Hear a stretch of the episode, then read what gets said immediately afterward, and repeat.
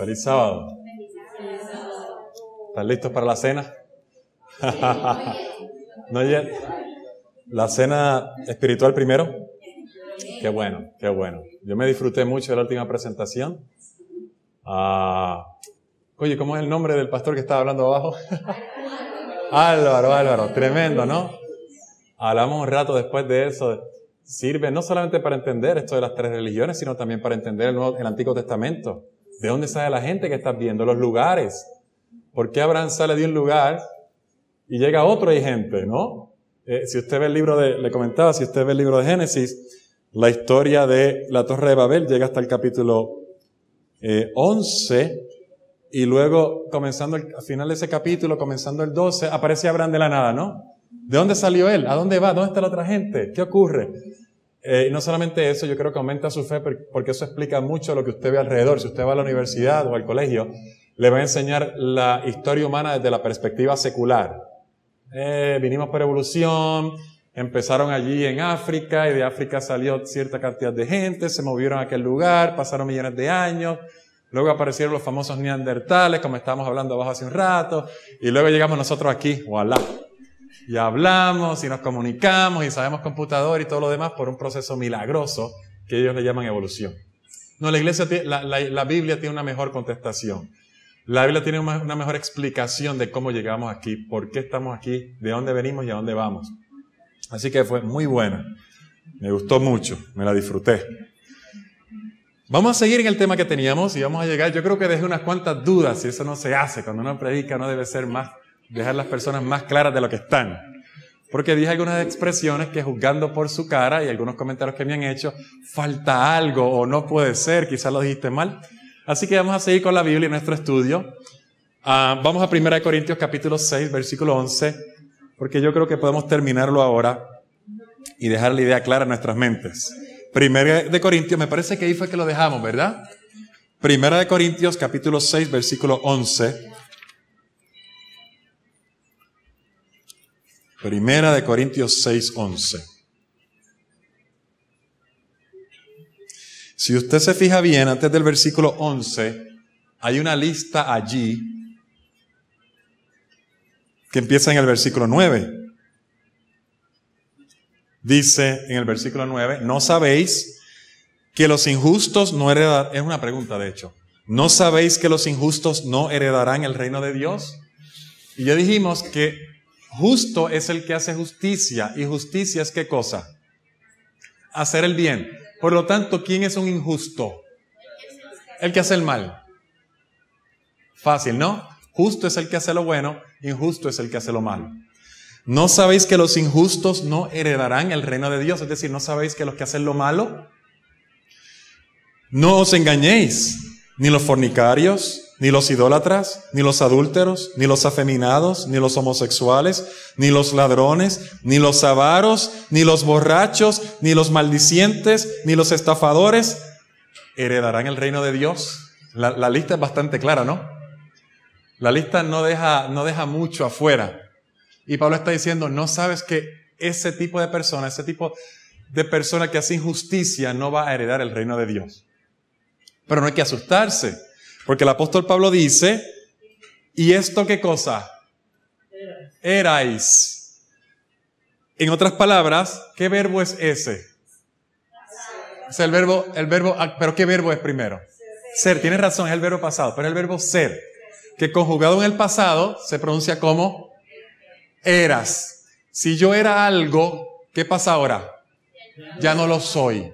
Pablo está diciendo, eso es lo que tú eras, ya no lo eres.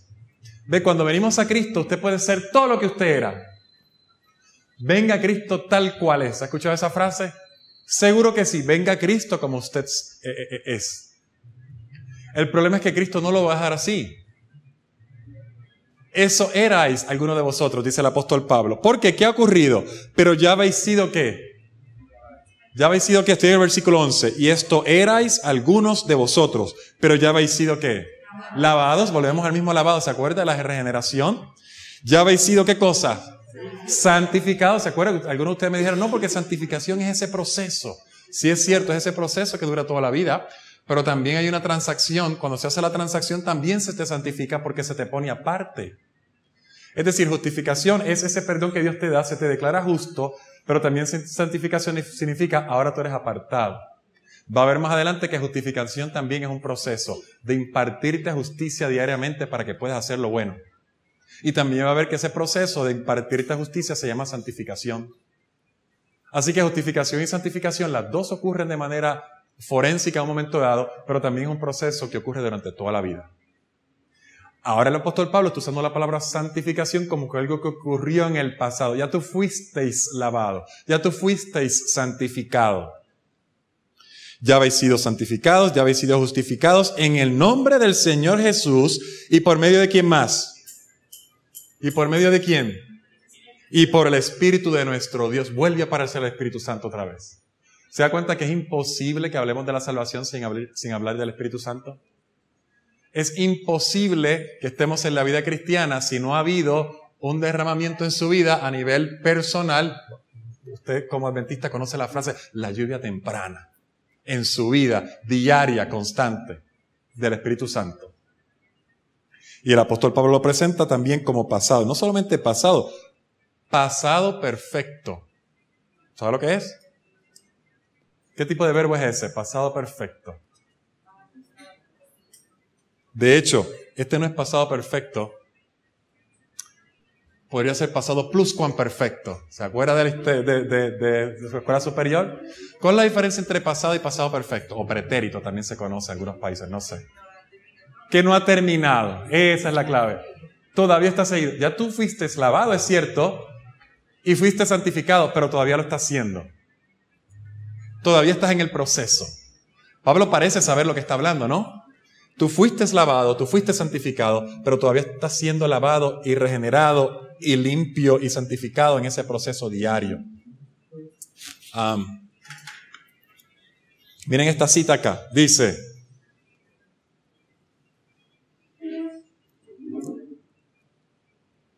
mensaje selecto, el tomo 1, la página 461.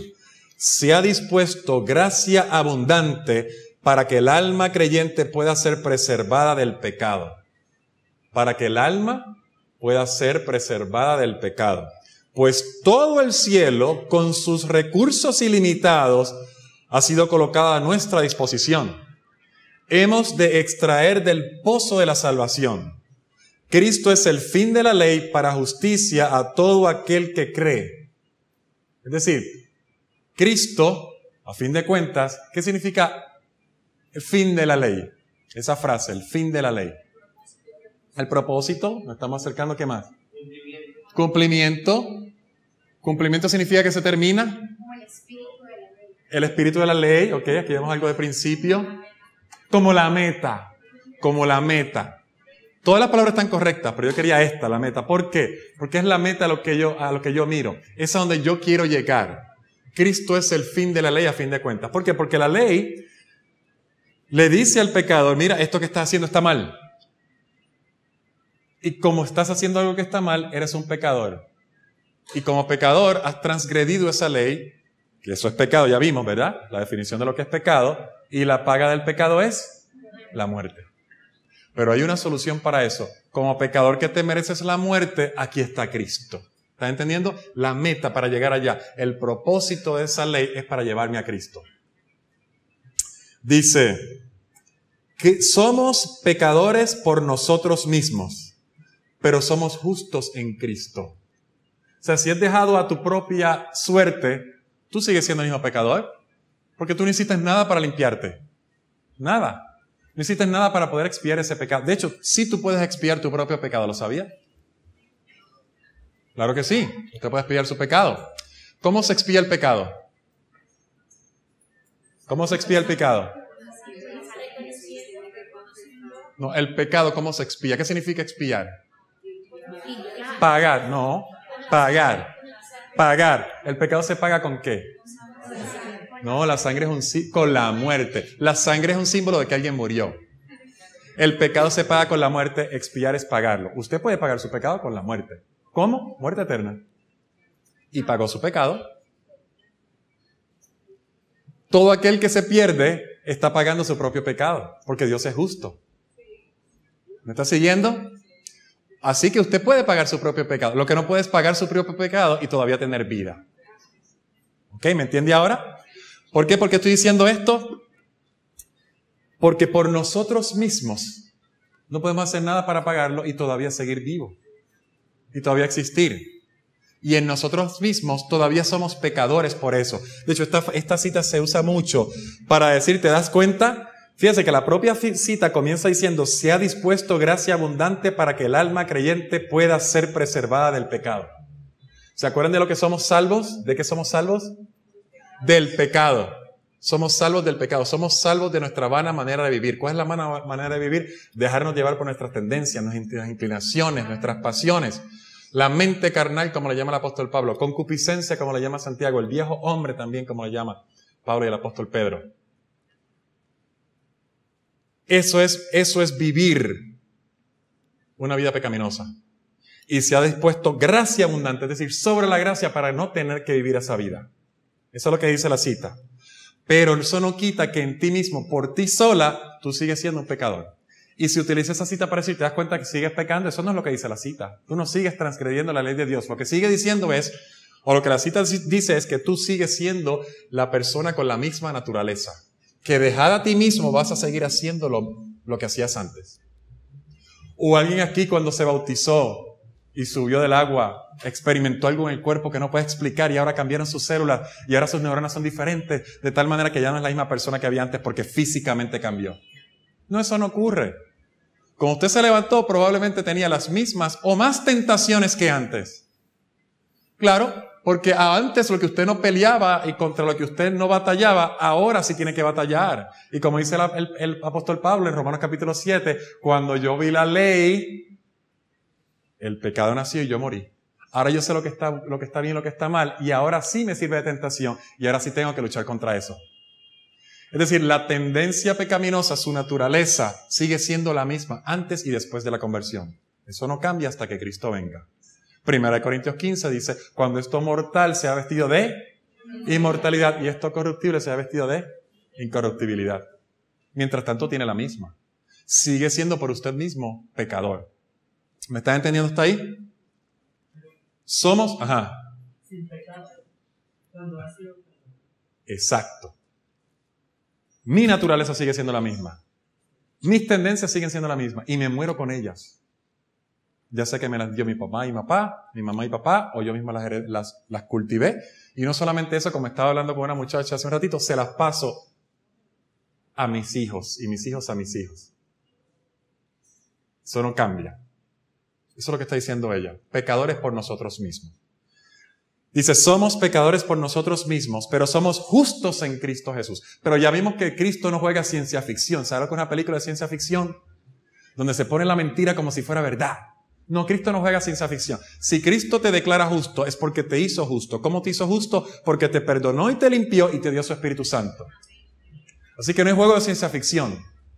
Es decir, sigue siendo el mismo pecador porque tiene la misma naturaleza, pero ahora sigue siendo justo porque Cristo te dio su vida a través de su Espíritu Santo.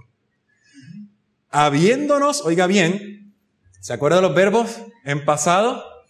Habiéndonos hecho justos. Este sí es pretérito perfecto. Le estoy dando dolor de cabeza a alguien ahora que verá con el español.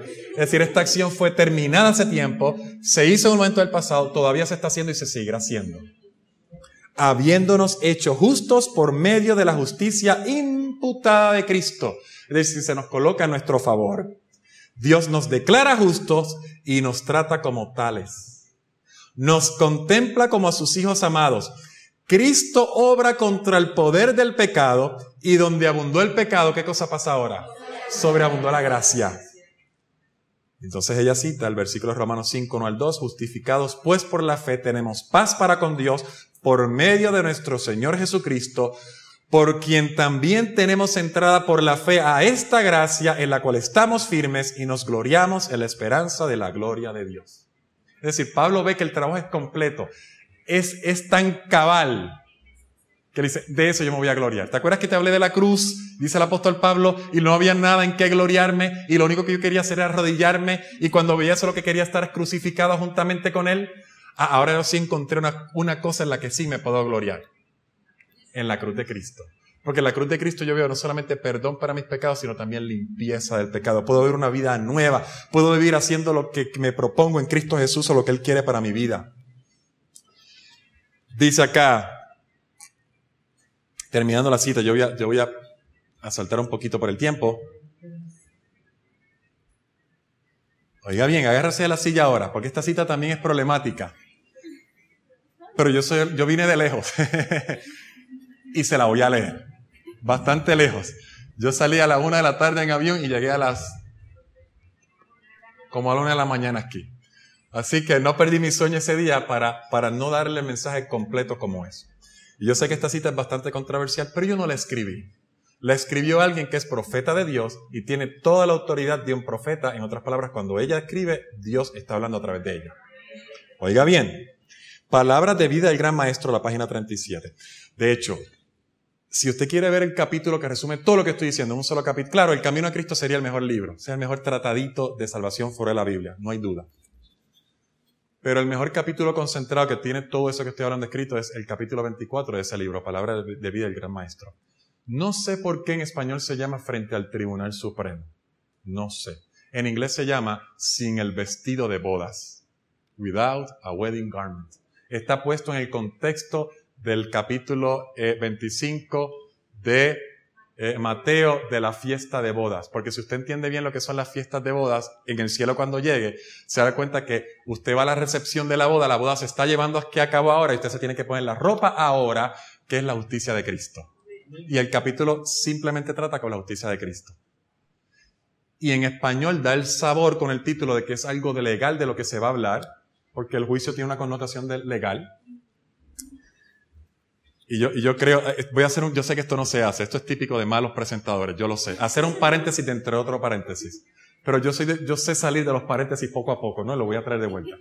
El paréntesis es que nosotros por muchos años, la Iglesia Adventista, nos hemos concentrado en la parte legal de 1844, el juicio, la fecha 1844, cuántos libros hay en el cielo que se van a abrir, cuándo se abren, eh, eh, cómo funcionaba el día de la expiación, cuál era el cabrito, a dónde se ponía aquel, todo lo técnico para poderlo explicar, cuando el asunto real del juicio realmente era el día de limpieza, de expiación completa.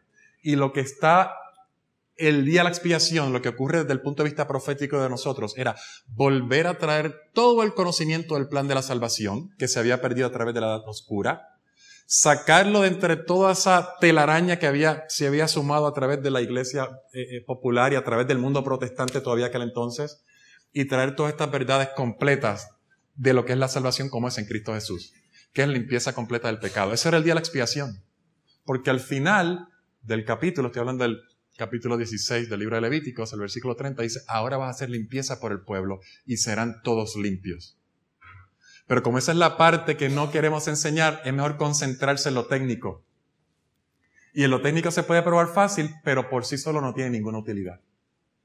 Números, fechas, tecnicalidad del santuario, dónde estaba aquello, dónde estaba lo otro, en qué mueble, en qué apartamento y todo lo demás. Bueno, como dije, yo vine a leer esto y en el paréntesis que estaba, ese capítulo 24 de Palabras de Vida del Gran Maestro tiene todo lo que estoy diciendo, por lo menos entre hoy, estos dos temas y los dos de mañana. No, no el domingo. Y ahí está todo. Si usted tiene un problema conmigo, vaya y lea ese capítulo. Capítulo 24, ante el Tribunal Supremo.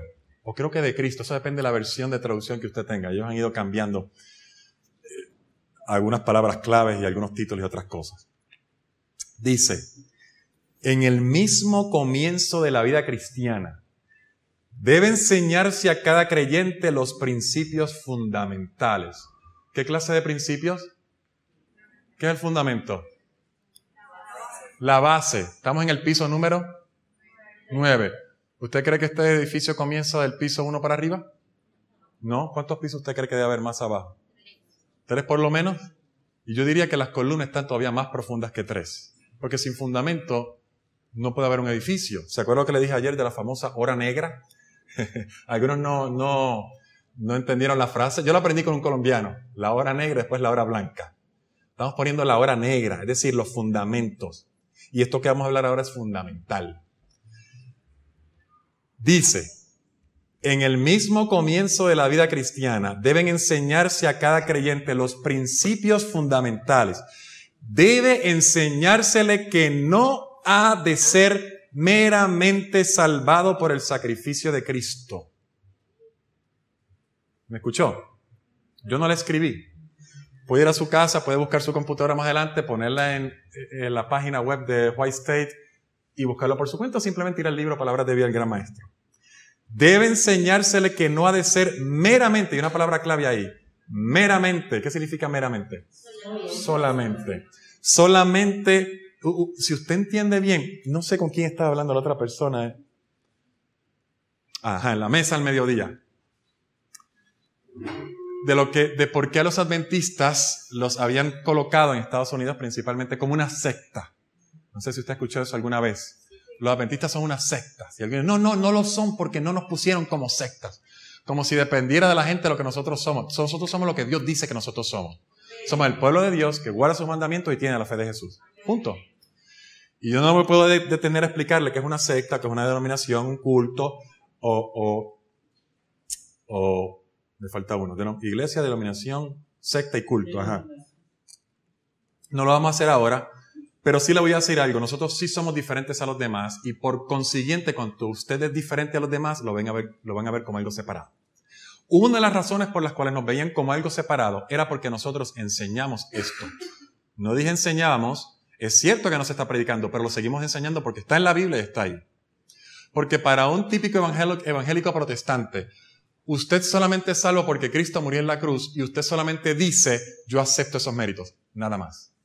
No hay Espíritu Santo, no hay transacción de santificación, no hay una nueva vida en Cristo con frutos que son reflejo de aquel que está salvo. No, nada, eso es adicional. Eso es, dice en inglés, frosting in the cake. Eh, el, ¿Sabe lo que es el frosting? El, la decoración del pastel, ¿cómo dicen? Bizcocho, eh, ¿qué más? Esta torta, eso mismo. Arandelas. Eso nunca lo escuché. Arandelas. Arandelas como el adornito que se le pone. Pero no es la salvación. Y nosotros decimos, no Señor, la salvación es un paquete completo que Dios da, que te hace una nueva persona. Y como esa era una de las cosas que, le, que a ellos no les gustaba, habían otras más, principalmente cuatro, bueno, cinco, se añadía el don de profecía. Bien, ustedes tienen un problema muy grande. Y todavía el libro que se escribió en aquel entonces existe, lo volvieron a reeditar. Y si bien es, sí es cierto que no nos pusieron en esa sección de, de, los cultos, pero nos pusieron en el apéndice y el capítulo de nosotros es más grande que el capítulo de los testigos de Jehová y el capítulo de los mormones. Aquí se conocen como los, los santos de los últimos días, ¿no? Como dice, sí, sí, son hermanos en Cristo Jesús, pero tienen una serie de disparates que te voy a hablar de. Y en parte por esto mismo. ¿Por qué? Porque mire bien lo que dice la cita debe enseñársele que no ha de ser meramente salvado por el sacrificio de Cristo, sino que ha de hacer que la vida de Cristo sea su vida. ¿Ha de hacer qué? Que la vida de Cristo sea su vida. Sí te salvas por los méritos de Cristo, pero Cristo se pudo haber, bueno, se fue, Cristo se fue en hemorragia en la cruz. Y derramar toda la sangre posible, y eso no te salva. Porque Cristo murió por Hitler, o por Osama Bin Laden, o por, no sé si insulto a alguien aquí, o por Escobar Gavidia.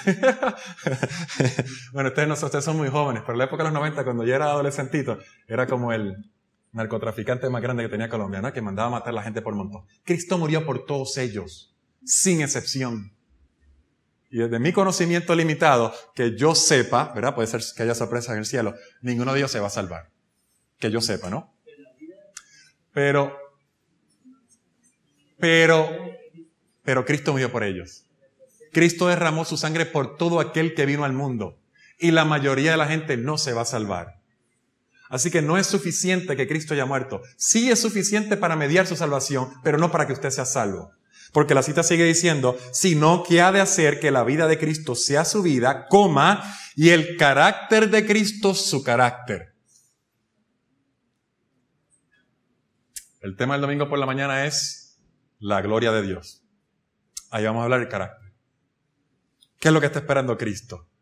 ¿Por qué todavía nosotros estamos esperando algo que hace ciento y tantos años atrás se supone que haya ocurrido? Al menos desde 1888 para acá. y se ha tratado de repetir varias veces. Enséñese a todos quién de llevar cargas y deben sacrificar sus inclinaciones naturales. ¿Se acuerda que yo le dije al principio que no había que guardar el sábado para llegar al cielo? Que los diez mandamientos no son requisitos para llegar al cielo, pero sí un requisito para llegar al cielo. Y el requisito es sacrificar nuestras inclinaciones naturales. En otras palabras, sacrificar el yo. Ese es el requisito que usted no va a ver nadie en el cielo que no haya hecho eso. Usted puede haber sido musulmán, como estamos hablando acá con ah, Álvaro hace una hora atrás. Puede haber sido budista, hinduista y lo que usted quiera, y usted puede llegar al cielo. Es más, en el cielo va a haber gente que nunca escuchó el nombre de Cristo. Llegaron por los méritos de la sangre de Cristo, porque nadie llega al Padre si no es por mí, dijo Jesús. Pero dentro del conocimiento que tenían, vivían a la luz de ese conocimiento y vivían dentro de lo que conocían negando sus inclinaciones, negando y crucificando al yo. Aunque nunca escucharan el nombre de Cristo, aunque nunca guardaran un sábado. Pero nadie va a llegar al cielo Nadie va a llegar al cielo que no haya llevado su carga, es decir, su cruz, y no haya sacrificado sus inclinaciones. Aprendan la bendición de trabajar para Cristo, imitándolo en la negación y soportando penurias como buenos soldados. Aprendan a confiar en el amor de Cristo y a descargar en Él sus congojas. Prueben el gozo de ganar almas para Él. En su amor e interés por los perdidos, perderán de vista el yo ¿Se da cuenta? No hay manera de escapar a eso. En la medida que usted trabaja para otro, hacer la vida más fácil al otro, eh, eh, predicarle y llevarle el mensaje al otro y ayudar a preparar almas para el reino y ganar almas para Cristo, usted pierde de vista el yo y los placeres del mundo perderán su poder de atracción y sus cargas no los descorazonarán. Si ese que dice, no meramente por la sangre de Cristo. Sí te salvas por la sangre de Cristo, pero también tú tienes que hacer de la vida de Cristo la tuya. La transacción del Espíritu Santo en tu lugar se debe dar. Y aquí yo voy a hacer una pausa de un, tiempito, porque después de haberlos conocido ustedes dos días, yo sí me di cuenta que algunos de ustedes estudian en un sitio que los entrena muy bien y que, su comprensión bíblica es más grande. Así que me imagino que algunas preguntas le estarán pasando por la mente. Y entonces, ¿qué me diferencia eso a mí? Porque hasta ahora yo estoy diciendo que estamos haciendo una diferencia principalmente del evangelio regular que todo el mundo predica, que es el predicado por la mayoría de los amigos evangélicos. Y cuando digo evangélico lo uso como término social. Ahí yo incluyo prácticamente los bautistas, metodistas, luteranos, presbiterianos, pentecostales de hoy en día. Que la mayoría de ellos, incluyendo metodistas de hecho, que la mayoría de ellos no enseña lo que ellos mismos enseñaban hace 100 años incluyendo los metodistas, que en cuanto a este particular, lo que ellos enseñaban y nosotros era igual. Así que vamos a hacer una diferencia. Me voy a tomar unos minutos. Me voy a tomar unos minutos antes de que regresemos a la Biblia para que no quede duda, oh perfecto, no quede duda. Ustedes conocen quién era, quién era, yo sé que los adultos van a conocer, quién era un artista de televisión mexicano que se llama Cantinflas. Ajá del Mario Moreno, ¿ok? Quizás los más jóvenes aquí no saben quién es. Bueno, un artista de películas mexicanas y él, y él tenía la capacidad de cantinflear mucho. ¿Sabes lo que es cantinflear? ¿No? ¿No sabes lo que es, verdad? ¿Eres demasiado joven para saber? Cantinflear lo traduce la Real Academia Española como el arte de hablar mucho y decir nada. Porque él hablaba, hablaba, hablaba y al final del día, ¿qué dijo? ¿Ok? Y él tenía una frase muy famosa que decía, no es, ni una, no es ni una cosa ni lo otro, sino todo lo contrario. No es ni una cosa ni lo otro, sino todo lo contrario. Y eso es lo que yo voy a hacer con ustedes ahora. No, no voy a cantinflear. Pero les voy a decir que no es ni una cosa ni lo otro, sino todo lo contrario. Es decir, no es lo que enseña el mundo evangélico, ni es lo que enseña alguien aún dentro de la iglesia que me diría a mí lo que tú estás enseñando es catolicismo. No es ni una cosa, no es evangélico, ni lo otro, es decir, no es católico, sino lo que enseña la Biblia, sino todo lo contrario. Así que le vamos a llamar al primero lo que enseña el evangélico, al segundo lo que enseña el católico y al tercero lo que enseña el adventista. Y mi, mi propósito no es poner a nadie mal, mi propósito es que la verdad salga a florecer. el hinduista, el budista, el musulmán pueden llegar al cielo sin conocer las doctrinas. Pero usted, habiendo nacido de esta parte del mundo, con una Biblia en la mano, no puede llegar al cielo sin ese conocimiento. De hecho, usted no puede llegar al cielo sin guardar el sábado, por si acaso, usted. Ahora vamos a ver por qué antes terminemos. Luego que dije aquello al principio, porque yo usted sí conoce. Evangélico, católico y el bíblico. Fíjese que no le voy a llamar al adventista, porque los adventistas no se inventaron eso. Nosotros le hemos dado le hemos puesto más carne al esqueleto. Pero usted a la historia y ha habido hombres de Dios a través de todas las edades, antes de la reforma protestante, que enseñaron esto de una manera u otra.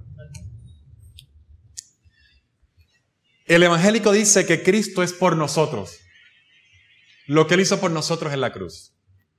El católico le llama, no, no, no, no, la justicia no es lo que hizo, hizo, hizo Cristo por usted. Es que Cristo le infunde su justicia. Aquí hay una diferencia bien grande que tenemos que hacer. De hecho, yo no sé cómo llamarlo en español, porque en inglés las palabras son diferentes. Righteousness, justification and sanctification. Así que en español debería haber una mejor traducción que sea rectificación, que comprende justificación y santificación. Pero en español se le llama justificación a todo. Y una vez se está hablando de justificación como una parte de la de arriba, de la de letra mayúscula, y eso confunde. Así que yo no sé cómo hacerlo. Yo le voy a llamar rectificación a la grande. No sé si me entiende lo que estoy diciendo. Rectificación, hacer las cosas correctas. ¿Cómo se hacen ¿Cómo yo te convierto correcto? Haciéndote justo y santificándote. Es un paquete. Vamos a llamarle rectificación. Cuando usted rectifica algo, lo hace, lo hace correcto. Así que esa rectificación, que se llama justicia en español también, dicho, por mucha, por eso hay mucha confusión también con la palabra pecado. Pecado como, una, como, un, como un agente con, con características antropomórficas, el pecado entró a este mundo, el pecado hizo aquello, por el pecado tenemos estas condiciones, y pecado como transgresión de la ley de Dios. Porque la misma palabra se, se, puede definir de dos maneras diferentes dependiendo cómo se use. Y así la usa Cristo, así la usa Pablo, así la usa Pedro, así la usa Elena G. de White. Y si usted no es un estudiante asiduo, también confunde. Ellos enseñan una cosa que es, estoy hablando ahora a los católicos, enseñan justicia infundida. Y yo quiero que usted esté bien claro, porque aquel que quiera hacer las cosas correctamente, es bastante probable que usted va a caer en ese otro extremo de la justicia infundada. Nosotros no creemos en justicia infundada. Nosotros creemos en dos cosas, justicia impartida e imputada. Y una diferencia bien grande cuando se lleva a la práctica. Y yo creo que nuestro desconocimiento es tan grande que cada vez que vemos esto, eso es catolicismo porque no, saben lo que, lo, que, lo que enseña el otro lado y tampoco saben lo que enseñamos bien correctamente. Justicia infundada es que yo le doy ahora mi justicia o le doy poder. Y ahora usted tiene que portarse bien, por decirlo así. Usted tiene que producir las obras correctas.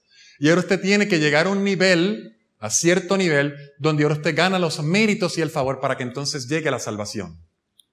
Sí, Cristo murió por usted, pero no es suficiente ah, eso es lo que tú estás enseñando catolicismo. No, porque ahora se te da, se te da justicia para que tú hagas la otra parte del camino y tú logres lo que falta de la salvación.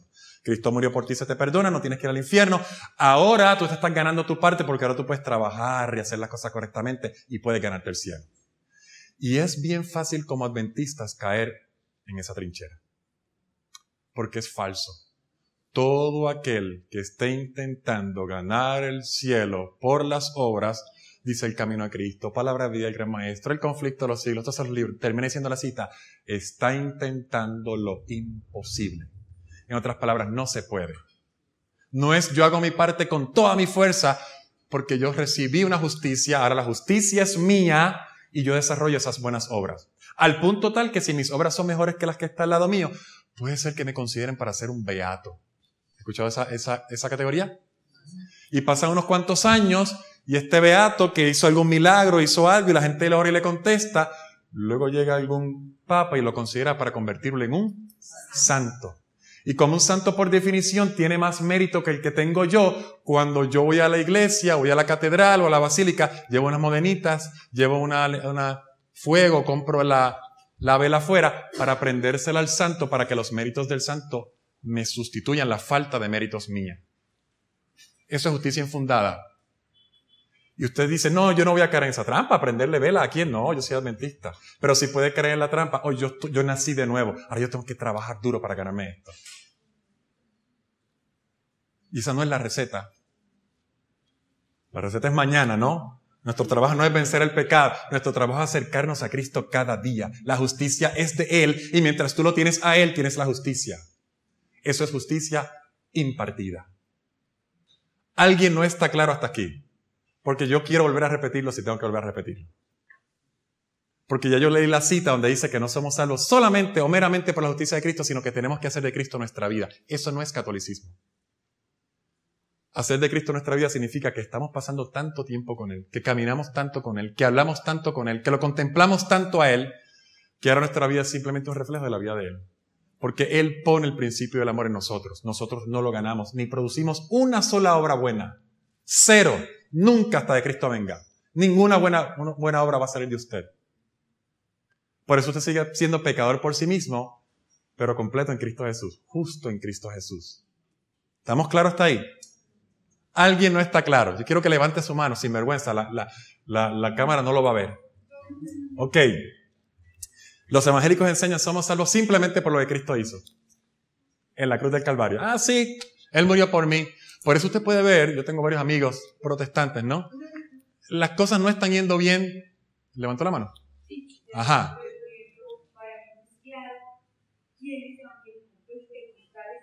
Yo estoy usando el término como un término social, para ponerlos todos desde el punto de vista de la definición del Evangelio en la misma olla. A pesar de que no, son diferentes desde el punto de vista teológico. Pero en estas definiciones que estamos dando, sí son los mismos. Aunque usted encuentra gente en esas iglesias que le va a sorprender, por ejemplo, yo les recomendé aquí a leer a aquellos profesionales de la salud y salud mental que leyeran un libro de William Bacchus, un pastor luterano que era psicólogo que, que me parece que ya murió. Y tiene un libro que se llama lo que tu consejero nunca te dijo. Me parece que está en español. What your counselor never told you. Y él le va a decir que si usted está en una iglesia donde no le enseñan que usted puede vencer el pecado en su vida, sálgase de esa iglesia. Ese hombre va a estar en el cielo. William Bacchus. Y no estoy dando promoción a ninguna. La frase que él dijo, él lo que está diciendo es que el problema principal de tu salud mental no es un problema de neurotransmisores, no es un problema de genética o no es un problema de... Es un problema de estilo de vida y son los pecados que tú cometes que te acarrean los problemas y las dificultades en que te encuentras. Y que la cura está en ir a Cristo y ser salvos del pecado. Y él va más allá y dice, si estás en una iglesia que no te enseña que tú puedes ser libre del pecado, salte de esa iglesia y él no es adventista. Por eso estoy poniéndolos a todos en general como un término sociológico, eso es lo que me refiero. Pero usted va a ver en el cielo gente de todas las iglesias. A principio a usted no le gustó que yo le dijera eso. Yo me di cuenta por la, la retinencia en su cara.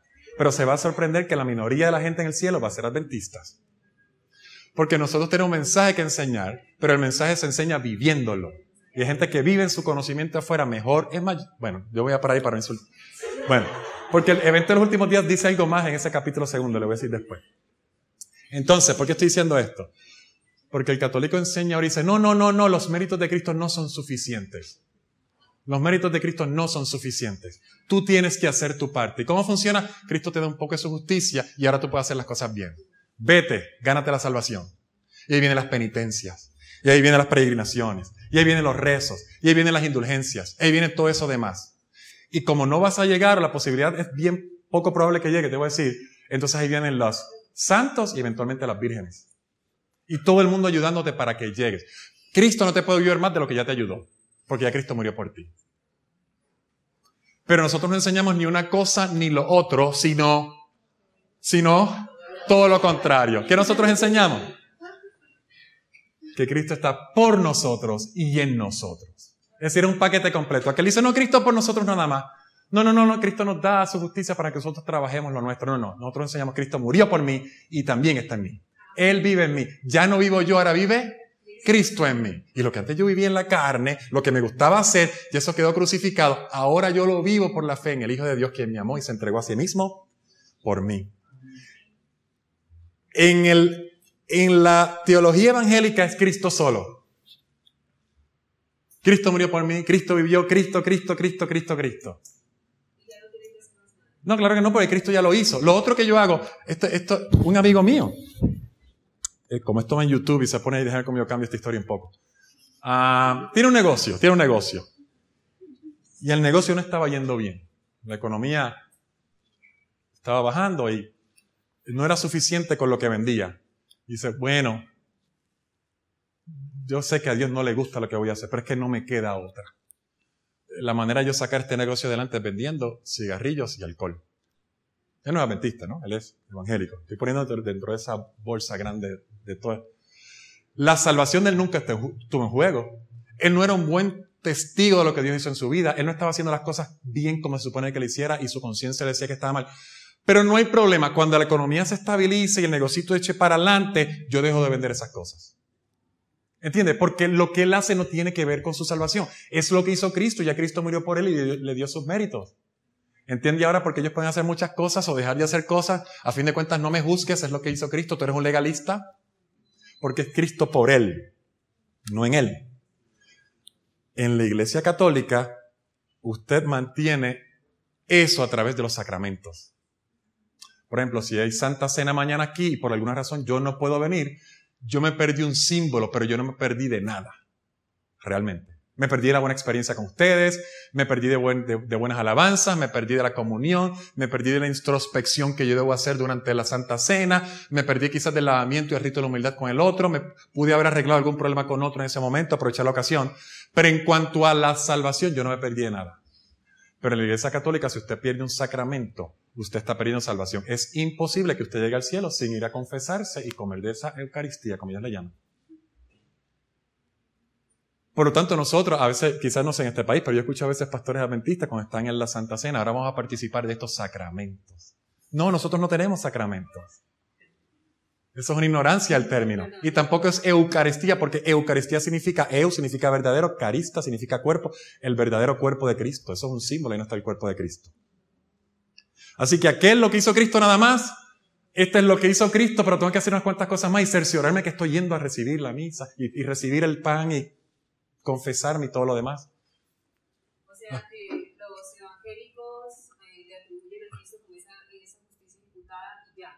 Si no hay y ya. No hay nada no hay nada más, no hay nada más.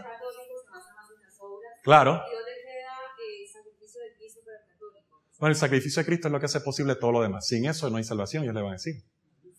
Pero es simplemente para empezar el primer paso. De ahora en adelante, tú tienes que agarrar la carrera. De hecho, nosotros adventistas, cuando, cuando decimos que santificación es mitad yo, mitad Dios, eso es catolicismo puro. Puro. Mitad yo, mitad Dios. Como si usted pudiera ayudarle a Dios a hacer las cosas. Le voy a decir, realmente santificación es completamente usted niega el yo y Cristo completamente hace su obra. 100% Dios, 100% usted. Esa es el verdadero santificación en la vida cristiana. Bíblica, adventista. No, eso no ocurre allá. Es lo que hizo Cristo allá, perfecto. Sí, estamos siendo transformados, toma tiempo, yo no soy perfecto, cuando Cristo venga, no te preocupes, ya él murió por mí. Y acá penitencia y tengo que comer y tengo que ir allá y tengo que... Todo lo que hablamos ya.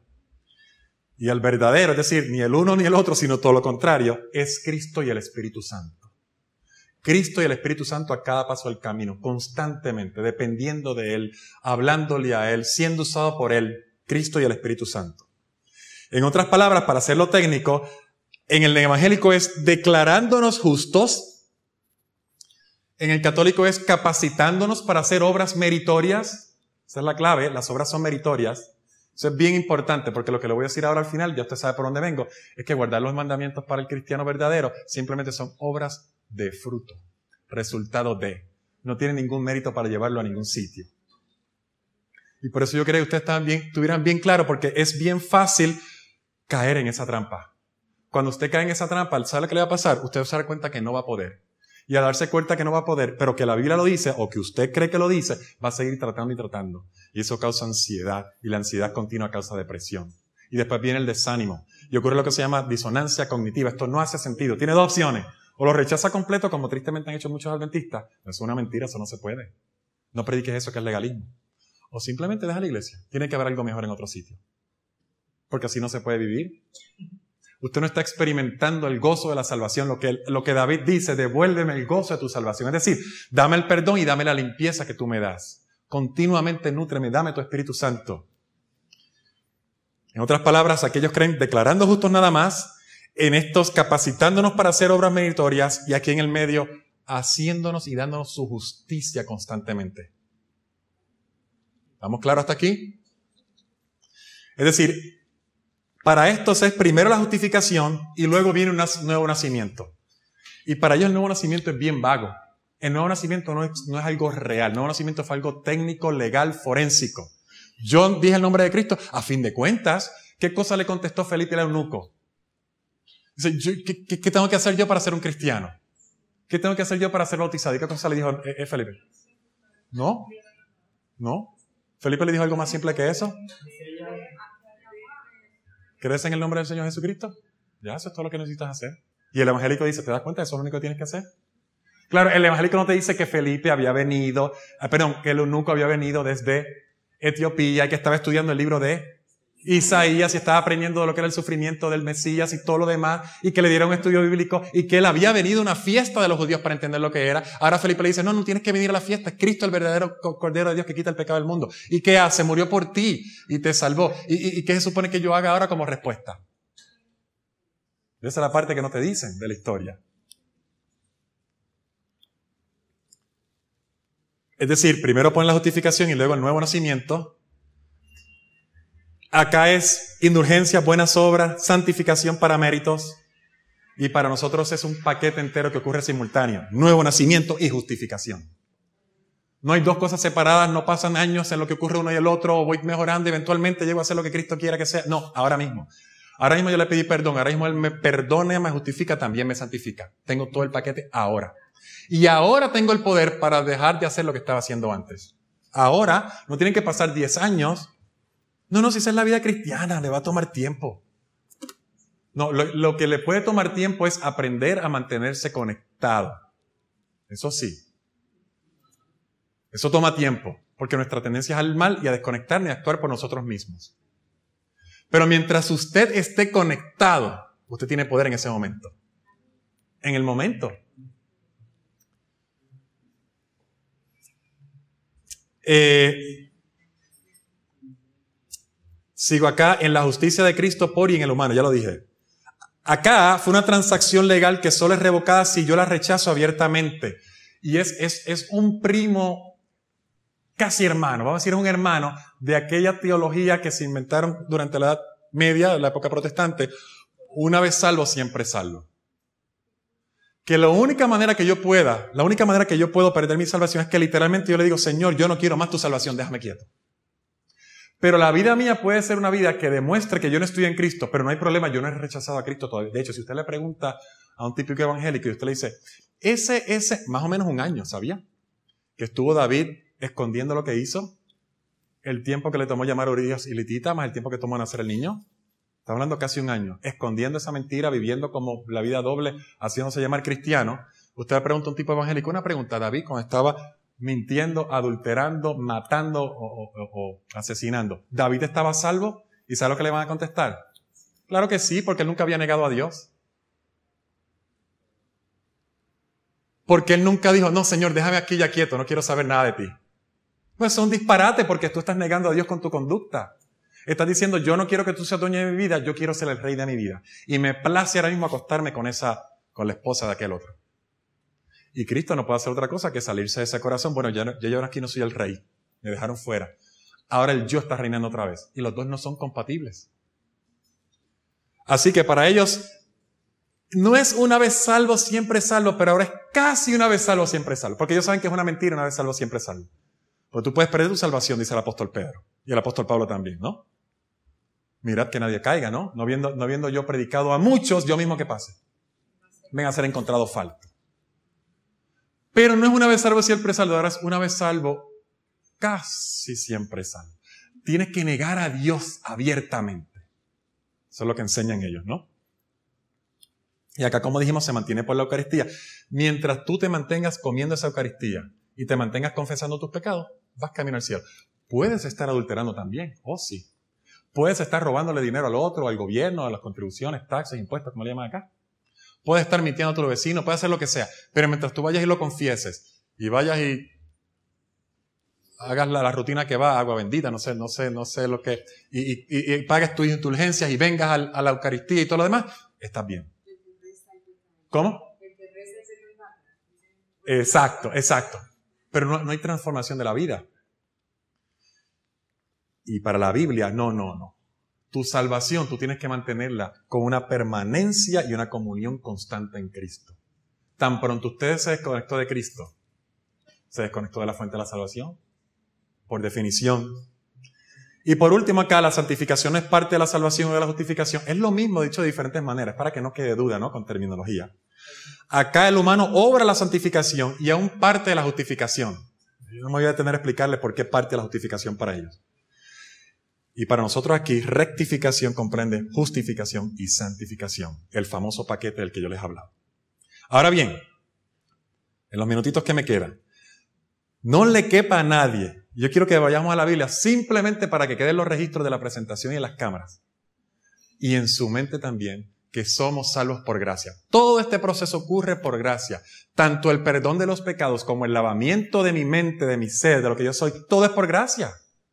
Todo es un regalo. Mi vida cristiana es por gracia. Vayamos a Juan capítulo 3, versículo 36. Juan 3, 36.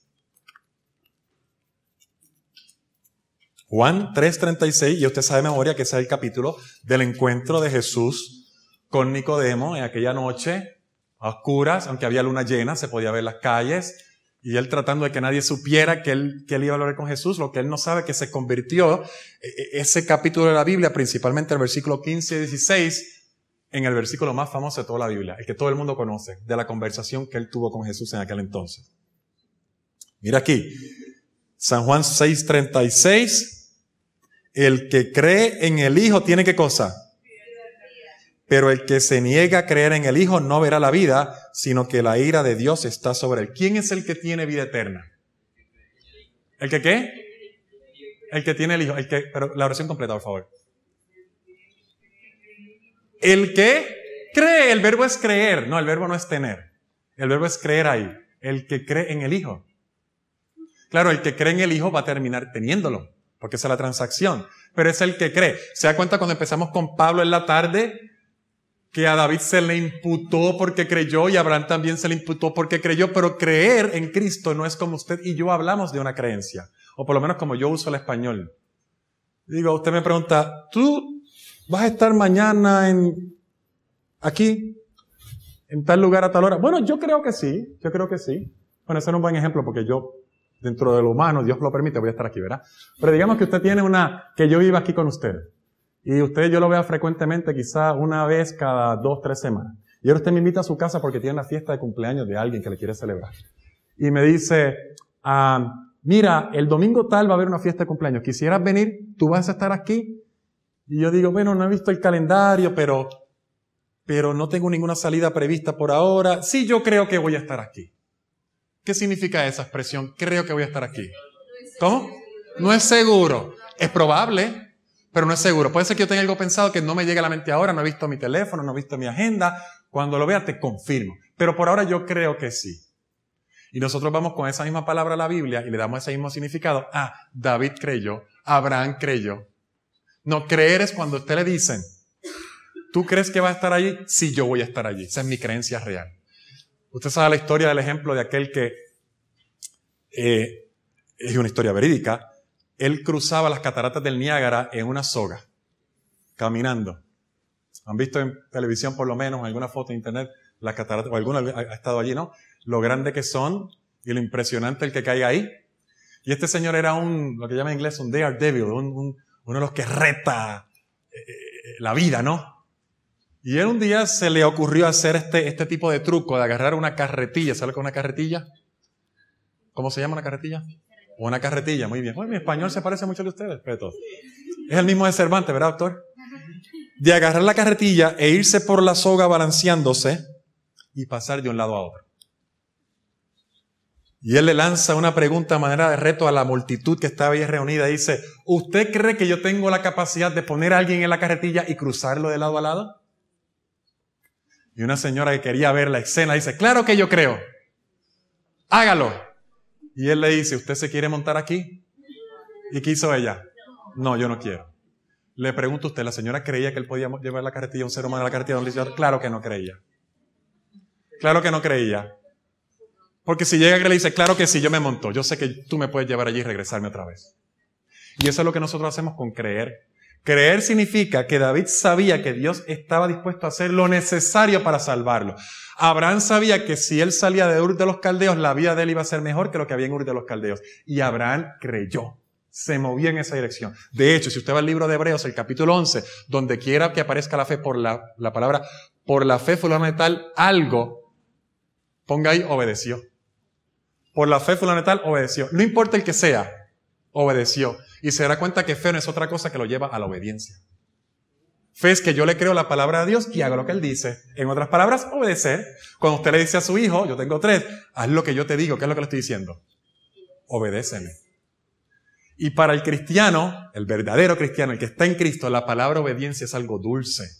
Para el que todavía sigue viviendo según la carne, pero quiere ir al cielo, la palabra obediencia es lo peor que hay. Legalismo, no quiero. Porque lo ves de la perspectiva de eso conlleva negar el yo. Y eso conlleva sacrificar mi, mi, mi carne, conlleva sacrificar mis tendencias. Y no van. Porque ese evangelio, como dije antes, crea ansiedad, crea depresión, crea problemas. Dice acá, el que cree en el Hijo tiene vida eterna. Vayan buscando Juan 17.3. Pero el que rehúsa creer en el Hijo no verá la vida, sino que la ira de Dios está sobre él. Juan 17.3, allá al ladito rapidito.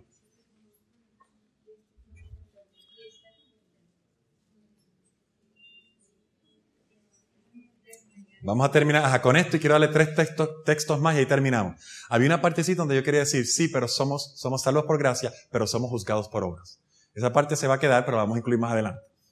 Porque yo empecé hablando del día de la expiación. No se olvide de eso. No, no le voy a dejar nada afuera. Si me trajeron aquí, yo le voy a dejar todo el paquete. Pero simplemente el tiempo ahora mismo no está dando. Juan 17.3. Y esta es la vida eterna cuando usted va a la enciclopedia del diccionario, usted va buscando la definición de algo. ¿Qué cosa es tal cosa? Esto es igual a tal cosa. Y ahora Juan está escribiendo, esta es la vida eterna. Vida eterna es igual. Ponle dos rayitas allí. ¿Cuál es la rayita? Que te qué?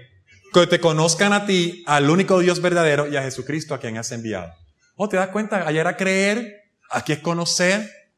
Pues lo mismo pasa con la palabra conocer hoy en día. Ah, yo conozco a Cristo. ¿Quién era Cristo? Bueno, Él murió por mí, está en la Biblia y todo lo demás. No, no, tú conoces acerca de Cristo, pero no conoces a Cristo. En la Biblia conocer es íntimo. Tan íntimo que el conocimiento de la Biblia produce frutos. Dice la Biblia que Abraham conoció a su mujer y qué cosa pasó. ¿Cómo? Tuvo a Caín. Y cuando Caín mató a Abel, Adán volvió a conocer a Eva. No, Abraham no conoció a Eva. Adán. Ya, me estoy inventando la novela aquí. Es que estamos en Colombia, las, las novelas colombianas son buenas, ¿no? Y cuando Caín mató a Abel, dice que Adán volvió a conocer a su mujer y entonces vino a ser. Conocer en la Biblia es tan íntimo que produce frutos. La creencia que te lleva a la Biblia, pero la creencia de la Biblia te lleva a actuar. El conocimiento de Dios y a su Hijo, a quien ha enviado, te lleva a actuar. Produce en ti. Y ahora le voy a dar estos tres versículos. ¿De qué estamos hablando ahora? Es gracia, es obra. Ya usted se dio cuenta que es gracia que obra o fe que obra. Mire estos tres textos y con esto terminamos. Efesios, capítulo 2, versículo 10. Yo dije tres, no, no le mentí, son cuatro. Son cuatro, no más, son cuatro. La comida está segura allí. No, pero hay, que, hay que ser, hay que, ahí acaba hoy, ¿no? No hay más programa, ¿no? Vamos rapidito. Efesios, capítulo 2, versículo 10. Si usted es inquisitivo, se va a dar cuenta que ese texto viene justo después de un pasaje muy, muy común. Vamos a empezar allí. Versículo qué? 8. Usted va a ver esto, porque este versículo de memorias lo sabe cualquiera que lo utiliza como aquel que quiere justificar que no, que no tenemos que obedecer la ley de Dios. Efesios capítulo qué? Versículo. Ok, dice. Porque por gracia sois salvos, ¿por medio de qué? Por medio de la fe. No cabe duda. Somos gracia, somos salvos por qué?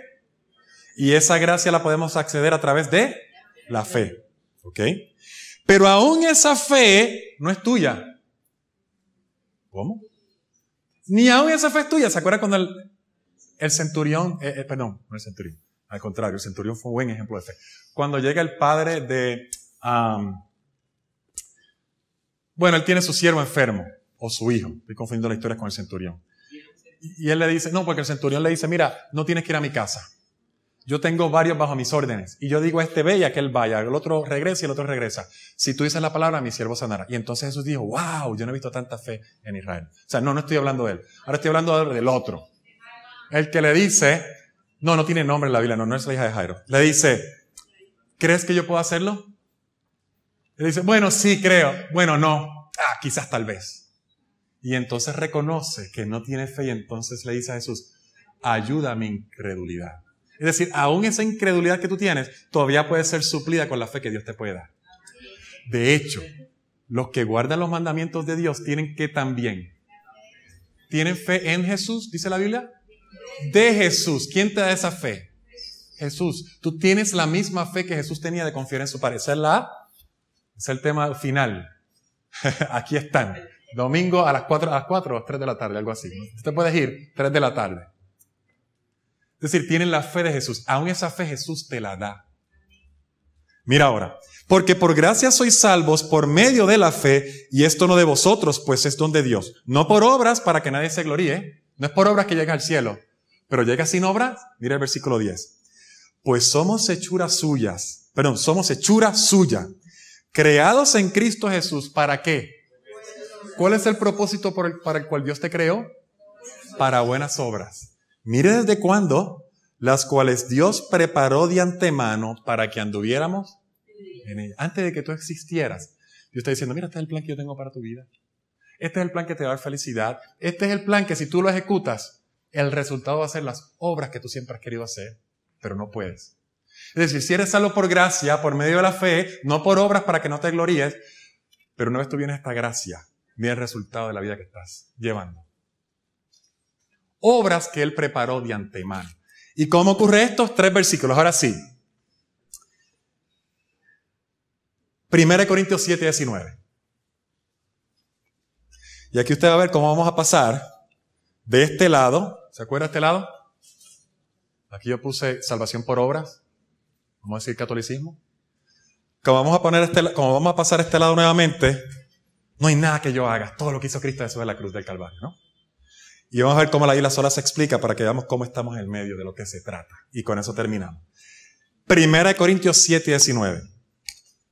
Y usted debe entender primero que la frase la circuncisión es un, ¿cómo podemos ser? Un epítome, es, una palabra que envuelve todo lo que conllevaba vivir el estilo de vida legalista del pueblo judío en aquel entonces. De ganarme el cielo por las obras. Que si no lo hago no llego. Que si no lo hago no soy un verdadero judío. Primera de Corintios. Ok, ya lo tienen, ya no digo Biblias. Dice, porque en Cristo Jesús la circuncisión nada significa, y perdón, me gusta más esta versión de acá. Yo creo que esta es la versión viejita, no sé qué versión es esta, espérese un segundo. Porque no era la expresión que yo quería. Ah, Reina Valera el 95. Dicen lo mismo, pero me gusta más la, la frase.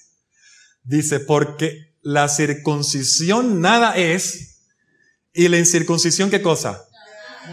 Ni una ni la otra. Lo que vale es qué cosa? Guardar los mandamientos. ¿Quién está escribiendo eso? Pablo. Pero a Pablo no me acaba de decir que es por gracia, que es por medio de la fe. Y me está diciendo, no, no, no es circuncisión ni incircuncisión, es que guarde los mandamientos. Pero usted tiene que entender que él está escribiendo en la iglesia de Corintios y la iglesia de Corintios estaba a este lado. No, estoy salvo por gracia. Y usted va a ver todo lo que hacían. Que va con el diezmo, con la manera de comer, la manera de vestir, a dónde visitaban, los templos que iban. Había uno que estaba haciendo una cosa tan fea, dice él, que eso no se oye hablar ni entre los gentiles. Que uno estaba haciendo una cosa con la esposa del papá. Así que no te creas que por la sangre de Cristo nada más, si no hay frutos que demuestren la evidencia de Cristo está en ti, de nada te vale. Ni la incircuncisión ni la circuncisión, sino guardar los mandamientos. Ahora acompáñenme a Gálatas. Y ahora se encuentra con el otro extremo.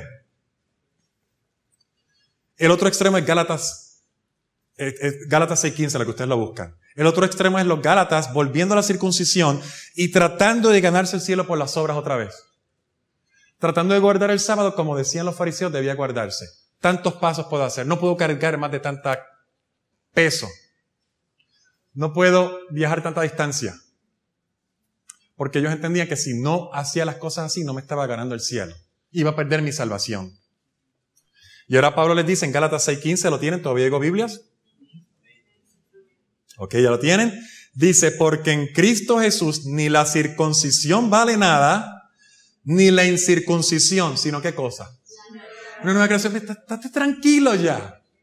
Deja de tratar de hacer las cosas por tus obras, no vas a llegar. ¿Se acuerdan que le hablé de los dos diques o trincheras, este lado, aquel lado? Y Satanás no le interesa cuál de los dos tú estás, después que te tiren uno de ellos, no vas a llegar el camino correcto. Si un carro cae en una trinchera, ¿cómo le llaman aquí? Un, al lado del camino. Una zanja. ¿Zanja está bien?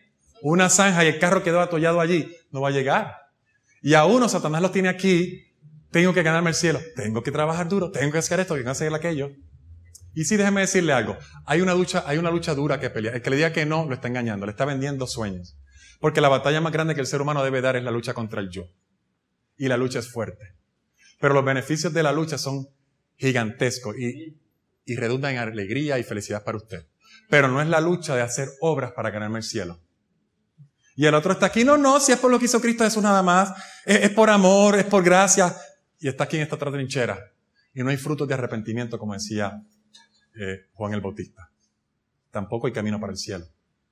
Y ahora Pablo les dice a ellos, porque en Cristo Jesús ni la circuncisión vale nada, ni la incircuncisión, sino una nueva creación. Nace de nuevo, nace del Espíritu, vas a ver lo que va a ocurrir. Y ahora mire cómo Pablo junta las dos en una misma y ahora explica cómo funciona esto. Nacer del Espíritu, guardar los mandamientos.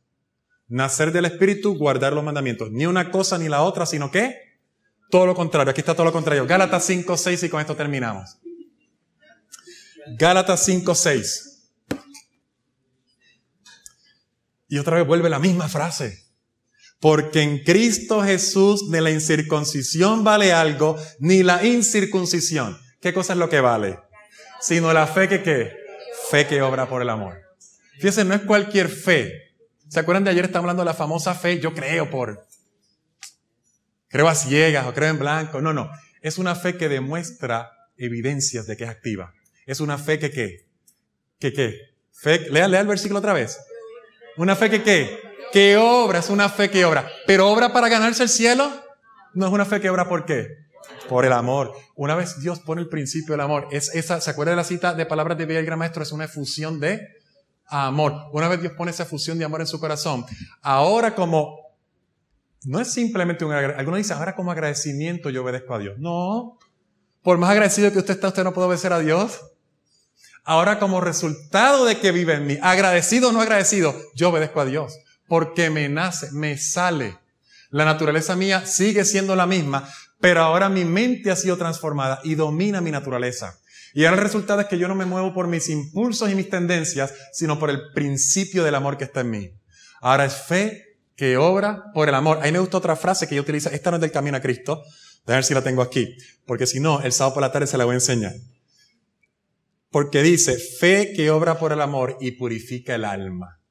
Es decir, el paquete no viene de usted que usted se está limpiando, viene por el principio del amor, que lo limpia y lo purifica. Oiga bien, si no la tenía aquí, la dejamos.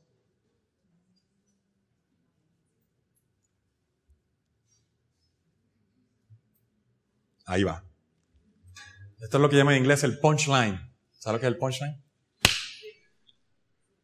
Mensajes selectos, página 429, párrafo 1 pero al paso que Dios puede ser justo y sin embargo justificar al pecador por los méritos de Cristo. Claro que es por los méritos de Cristo, usted está en lo correcto, pero no es solamente eso.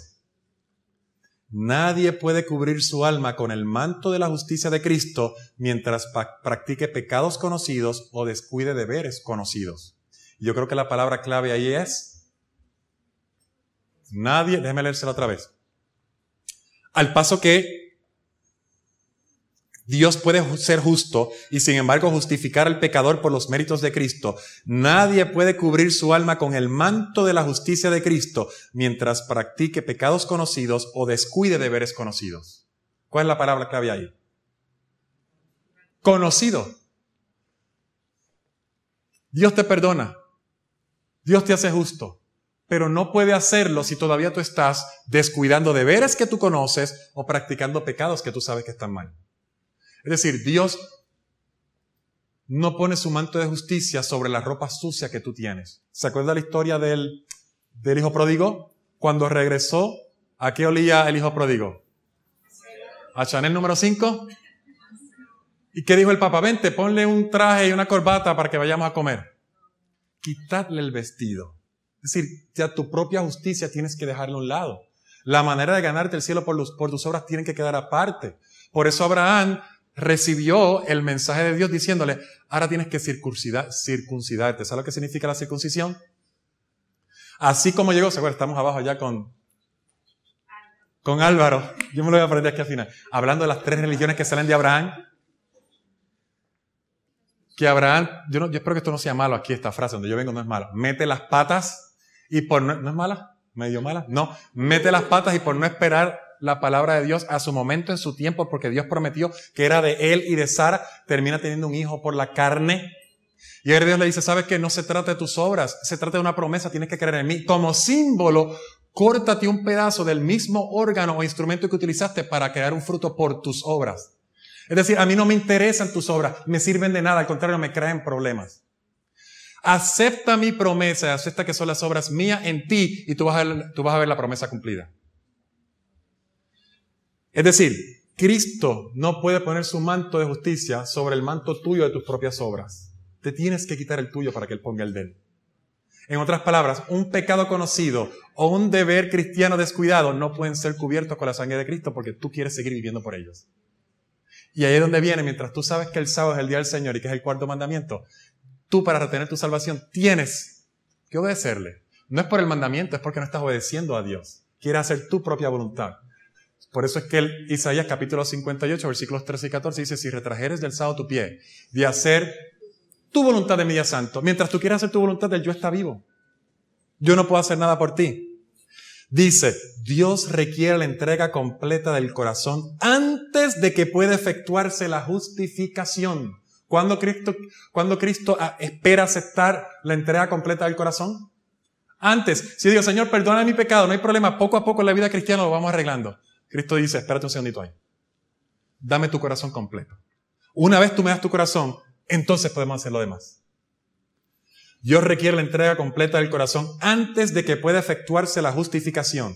Y a fin de que el hombre retenga la justificación, coma, debe haber una obediencia continua mediante una fe activa y viviente que obre por el amor y purifica el alma.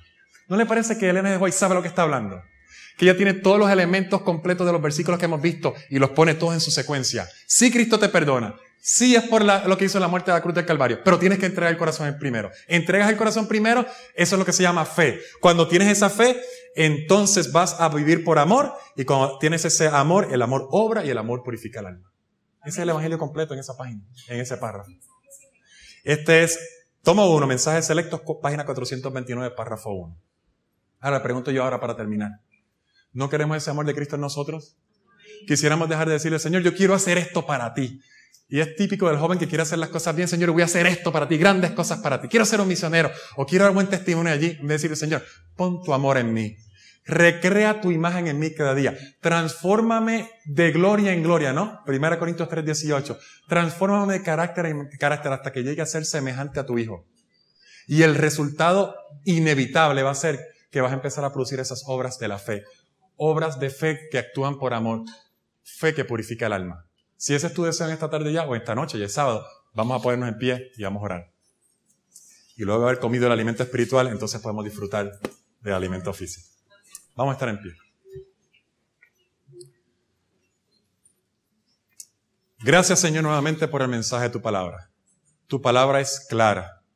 Nosotros le hemos puesto encima cargas, problemas, dificultades, de tal manera que no se puede entender y no se pueda vivir prácticamente, pero tu evangelio es simple y profundo. Queremos que tú pongas esos principios en nuestro corazón, que no se queden simplemente aquí en la mente, sino que bajen seis pulgadas al corazón y se hagan una realidad de nuestra vida. Queremos que lo pongas a través del principio del amor, que nos des esa efusión de amor que tú das a través de tu Espíritu Santo Ahora queremos ponerte nuestra vida delante de ti, poner el yo. Y eso incluye nuestros planes, nuestras metas, aquellas cosas que siempre hemos querido hacer, aquellas cosas donde pensamos que tú nos puedes ayudar y te oramos para que tú nos contestes la oración de la manera que queremos. Y realmente lo que queremos es hacer tu voluntad, que tú nos demuestres el plan y la voluntad tuya para nuestra vida. Y ahora queremos también que el Espíritu Santo, una vez dado a ese corazón que, ha, que le ha dado cabida a Cristo, que ha muerto al yo, ahora queremos que ese Espíritu Santo obre, que ese Espíritu Santo regenere, que ese Espíritu Santo lave, que ese Espíritu Santo dé nuevos propósitos, dé nuevos gustos, nuevas inclinaciones, y que sea el deseo de nosotros cada día venir a ti, a orarte, a hablar contigo, leer más de tu palabra, verte hablar en las páginas de la Biblia, caminando, actuando, todo lo que está allí de tal manera que empecemos a imitar más y más al modelo divino que es Cristo Jesús. Y que cuando salgamos de aquí, de este edificio este fin de semana, podamos ir a nuestros respectivos lugares como habían salido los discípulos cuando habían estado con Cristo Jesús. Habían salido transformados por su gracia, ese aposento alto, y ahora podían demostrar al mundo que habían estado con Jesús y que habían aprendido de Él. Que ese sea el deseo de nosotros en esta noche, mañana y siempre. Dar gracias también por los alimentos que vamos a ingerir. Todo esto te lo pedimos en el nombre de Cristo Jesús. Amén. Esta presentación fue brindada por Audioverse, una página web dedicada a esparcir la palabra de Dios a través de sermones gratuitos y mucho más. Si quisiera saber más de Audioverse o si le gustaría escuchar más sermones, por favor visite www.audioverse.org.